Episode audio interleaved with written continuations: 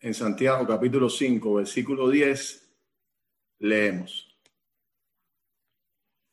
Hermanos míos, tomad como ejemplo de aflicción y de paciencia a los profetas que hablaron en nombre del Señor.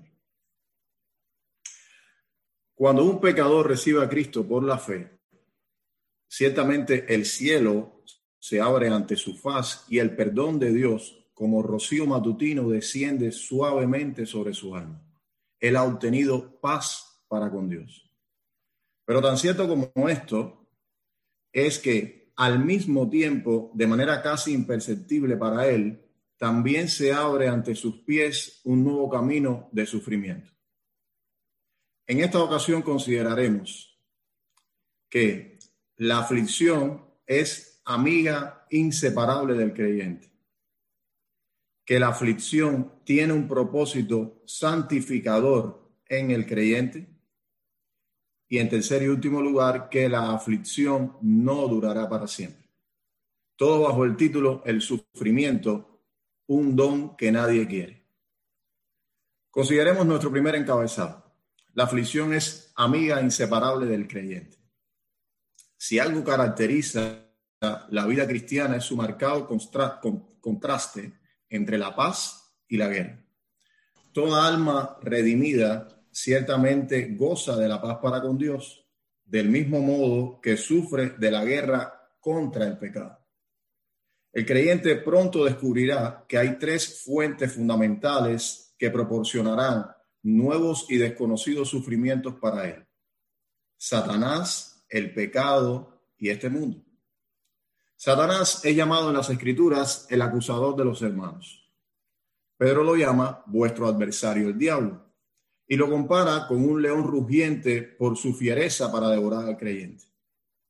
Todo aquel que ha sufrido un cambio tan brusco de paternidad, como describe Colosenses 1.13, de la de las tinieblas al reino de Cristo, experimentará indefectiblemente el rencor de Satanás y así como Dios tiene un amor general por todos los hombres y un amor especial por su pueblo, de igual modo, Satanás tiene un odio general por todos los hombres y un odio especial por los elegidos de Dios. Notemos que no fue a Pilato, el gobernador romano, sino a Pedro, el pescador arrepentido, a quien Satanás pidió zarandear como a trigo. Es decir, no a quien sus manos se lavó sino a quien cayendo de rodillas exclamó, apártate de mí, Señor, que soy hombre pecador. Es a ti y no a tu vecino incrédulo a quien Satanás busca zarandear. Es a ti y no a tu compañero de trabajo, el cual ha despreciado abiertamente el evangelio que le has compartido, tras quien irán los dardos de fuego es al creyente a quien Satanás traerá a su memoria sus antiguos pecados y estorbará en cada caída para que no busque el perdón que hay disponible en Cristo. Es en la mente del creyente donde intentará introducir pensamientos blasfemos aún en los momentos más solemnes y hasta en su tiempo de oración. Todo esto para hacerle tropezar en la carrera de la fe. Y esto sin duda será una fuente de aflicción. Otra nueva fuente de sufrimiento para el cristiano será su propio pecado. La naturaleza pecaminosa en la cual antes hallaba deleite será ahora para él motivo de estorbo a Cristo. Porque según el hombre interior, dice Pablo, me deleito en la ley de Dios, pero veo otra ley en mis miembros que se revela contra la ley de mi mente y que me lleva cautivo a la ley del pecado que está en mis miembros. Ahora la envidia, la ira, la lascivia y todo principio pecaminoso que caracterizaba antes su personalidad será el pesar continuo que le llevará a exclamar, miserable de mí. Y la última fuente de sufrimiento que presentaremos es este mundo. Nuestro Señor detalló el trato que este mundo daría a su pueblo entonces os entregarán a tribulación y os matarán, y seréis aborrecidos de todas las gentes por causa de mí no. Y el apóstol Juan advierte, hermanos míos, no os extrañéis si el mundo os aborrece. Tomando ejemplos del Antiguo Testamento, vemos a Jeremías, quien por declarar fielmente los juicios de Dios, en particular, que Israel caería en manos de Babilonia, fue despreciado como traidor a su patria. O a Daniel, quien por negarse a orar solamente, contrarió el edicto real y fue arrojado al foso de los leones. Hermanos, abundan los ejemplos y escasea el tiempo para demostrar que este mundo nunca ha sido ni será amigo del cristianismo. Y que Dios ha llamado a su pueblo a sufrir con el propósito de glorificar su nombre. Pero podríamos preguntar, ¿por qué Dios hace algo así con el pueblo que amó desde antes de la fundación del mundo? Pasemos a nuestro segundo encabezado la aflicción tiene un propósito santificador en el creyente. Todo creyente necesita de la aflicción como un medio de perfeccionamiento espiritual. Nuestro Señor dijo, todo aquel pámpano que lleva fruto, el Padre lo limpiará para que lleve más fruto. Por naturaleza, no queremos sufrir. Evitamos el sufrimiento comúnmente, comúnmente, porque pensamos que nos dañará. Pero no es siempre así. Como creyentes tenemos el deber de recordar la vocación a la que hemos sido llamados, haciendo un esfuerzo consciente y deliberado para quitar los ojos de nosotros mismos y continuamente colocarlos en Cristo. Esto es lo que hace el apóstol Pedro con los creyentes perseguidos en su primera epístola cuando dice, mas si haciendo lo bueno sufrís y lo soportáis, esto ciertamente es aprobado delante de Dios, pues para esto fuisteis llamados, vocación, porque también Cristo padeció por nosotros, dejándonos ejemplo para que sigáis sus pisadas. Mis hermanos, cuando aprendamos a ver la aflicción como una herramienta de gracia y sabiduría divina, no tendremos tropiezo y lograremos no desanimarnos en nuestro peregrinaje. Veamos cómo de estas tres fuentes antes mencionadas, con la ayuda de Dios, el creyente puede extraer también sus más dulces consuelos. Consideremos la razón por la que Satanás persigue al creyente. Y esta es principalmente porque es en el creyente donde Dios está restaurando su propia imagen, la cual él odia más que a nada. Los ataques del diablo a tu persona no son principalmente hacia ti, sino a la imagen en formación que hay de Cristo en ti. Si no fueras creyente, no sabrías lo que son los datos de fuego. Recordemos que fue a Job, varón perfecto y recto, temeroso de Dios y apartado del mal, y no a sus amigos a quien Satanás buscó destruir. El puritano Thomas Brooks dijo, si Dios no fuera mi amigo, Satanás no sería tanto mi enemigo. Por tanto, hermanos, enfrentemos este tipo de aflicciones con sobrio gozo, con gozo sabiendo que el motivo que origina sus ataques es nuestra semejanza a Cristo, pero con sobriedad, sin subestimar su astucia diabólica ni sus muchos años de experiencia, pero con todo sin temor, confiando en aquel que dijo, no temas, porque yo te redimí te puse nombre, mío eres tú, para que también podamos decir, por lo cual estoy seguro que ni la muerte, ni la vida, ni ángeles, ni principados, ni potestades, ni lo presente, ni lo alto, ni lo profundo, ni ninguna otra cosa creada nos podrá separar del amor de Dios que es en Cristo Jesús, Señor nuestro. Por otro lado, tu guerra con el pecado es tu mayor evidencia de que eres un verdadero creyente la lucha que se libra diariamente en tu corazón, por la cual te sientes muchas veces miserable, es evidencia de que posees vida espiritual. Ningún muerto espiritual puede deleitarse en la ley de Dios, sino que la aborrece por tres aspectos fundamentales, por su pureza, por su amplitud y por su inmutabilidad. Por las mismas razones que ahora el creyente haya en ella deleite. Un, inconverso tampoco está investido de poder alguno para ofrecer resistencia a los impulsos pecaminosos de su propio corazón, pero el creyente sí. Aprendamos, mis hermanos, a usar la carga del pecado como un trampolín para saltar a los brazos de Cristo. Thomas Watson dijo, cuando el pecado es tu carga, Cristo será tu deleite.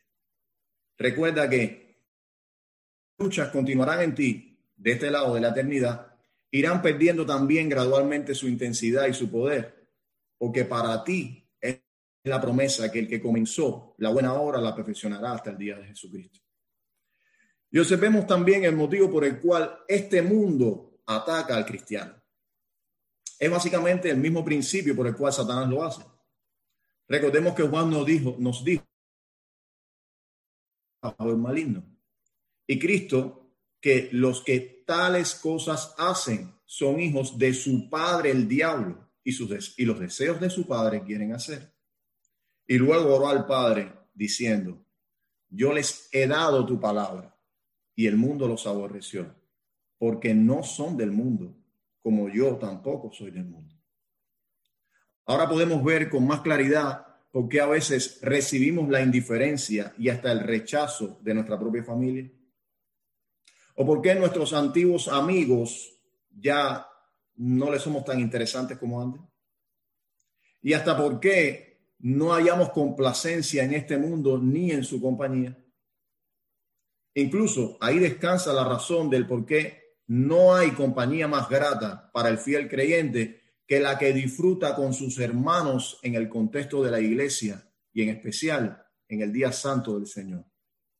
Estos son preciosos momentos que siempre parecen muy cortos para el fiel creyente. Y esto es porque no somos de este mundo. Tú no eres de este mundo, mi hermano. Agradece a Dios que te ha dado un corazón que no haya complacencia en este mundo que perece. Tal es el don de Dios en Cristo. El apóstol Pablo dice, porque a vosotros os es concedido a causa de Cristo, no solo que creáis en Él, sino también que padezcáis por Él. En palabras de nuestro Señor, bienaventurados seréis cuando los hombres os aborrezcan y cuando os aparten de sí os vituperen y desechen vuestro nombre como malo, por causa del Hijo del Hombre. Gozaos en aquel día y alegraos, porque aquí vuestro galardón es grande en los cielos, porque así hacían sus padres con los profetas. Hasta aquí que hemos visto. Hemos considerado las tres principales fuentes de aflicción del creyente y su propósito santificador. En nuestro tercer encabezado consideremos como una nota de aliento que la aflicción no durará para siempre. Si pudiéramos resumir Apocalipsis en seis palabras, podríamos hacerlo así. El canto de victoria del creyente. Según la visión del apóstol Juan, una gran multitud en el cielo clamaba a gran voz, la salvación pertenece a nuestro Dios que está sentado en el trono y al Cordero. Y esto no eran más ni menos que aquellos que habían salido de la gran tribulación. El eminente pastor Robert Murray Machen expresó, quien obtiene acceso al trono debe primero poner su pie sobre el cardo y la espina. El camino a la corona es la cruz. Debemos probar la amargura si queremos gustar la gloria. Pero tan cierto como esto es que, si bien muchas son las aflicciones del justo, de todas ellas, de todas ellas le librará Jehová. No importa, mi hermano, las aflicciones que tengamos en este mundo, nuestro, nuestro buen Dios nos librará de todas. Él ha prometido no poner sobre nosotros una carga mayor a la que podamos soportar sin importar cuál sea tu carga en esta noche. Dios ha prometido aliviarla. Dios va a aliviar tu carga o va a fortalecer tu espalda, pero nunca te dejará solo. Porque si bien es cierto que el, cristiano estará en el horno de la aflicción, tan cierto como esto es que Cristo estará en el horno junto con él. Y finalmente, no habrá más aflicción. Cuando Él enjugue toda lágrima y ya, ya, no, y ya no haya muerte, ni llanto, ni dolor, ni clamor. Cuando las primeras cosas hayan pasado para siempre y cuando nada ni nadie amenace más separarnos del amor de Dios en Cristo Jesús. ¿Qué aplicaciones podemos derivar de lo antes dicho? Mis hermanos, no murmuremos por el camino de aflicción que Dios nos ha traído. Cada uno de nosotros tiene el suyo. Y aún cada santo en el cielo tiene su propia historia de aflicción y en muchos casos mucho peor que la nuestra. Antes bien, agradezcamos al Señor por nuestras aflicciones, pues son nuestra ruta de acceso a la gloria. Oremos al Señor para que nos conceda por su Espíritu el mirar correctamente nuestras aflicciones, porque éstas podrían así convertirse en las fuentes de nuestro gozo. También intercedamos diariamente, diariamente por nuestros hermanos perseguidos a lo largo y ancho de este mundo. Aquellos que hoy mismo, mientras vayamos en paz a nuestras camas, estarán siendo privados de sus bienes de sus familiares, de su salud y en casos extremos, aún hasta de sus propias vidas, a causa de su fidelidad a Cristo y de su integridad en conformidad al mensaje del Evangelio. Miremosle como con admiración, como hermanos mayores que se nos adelantan, pero jamás con pena, porque estimada es a los ojos de Jehová la muerte de sus santos. Y preparemos nuestros corazones porque no sabemos si este es el modo en que Dios querrá que le glorifiquemos en este mundo. Incluso en nuestros países libres y occidentales, vemos como cada día se prepara el terreno para que este mundo odie más a Cristo y a la iglesia. Enseñemos a nuestras familias a vivir con los pies en, en este mundo, sí, pero con el corazón en el cielo a fin de que con el apóstol podamos decir, pues tengo por cierto que las aflicciones del tiempo presente no son comparables con la gloria venidera que nosotros ha de manifestarse. Y por último, recordemos que Dios nos entregó un Salvador sufriente, un varón de dolores, que fue herido por nuestras rebeliones. Así que piensa a menudo en tu antigua vida de pecado. Cuando no escatimabas ni salud, ni tiempo, ni dinero siguiendo la corriente de este mundo, levantando montañas de obstáculos entre tú y Cristo. A la luz de esa realidad, ¿qué si hemos de sufrir un poco por aquel que ha sorteado todo obstáculo para venir a ser el cortejador de nuestras almas? Hermanos, solo se nos pide que estemos tan dispuestos a sufrir en nuestro servicio a Cristo en este mundo como lo estuvimos en nuestro servicio al diablo. El Señor nos ayude a todos.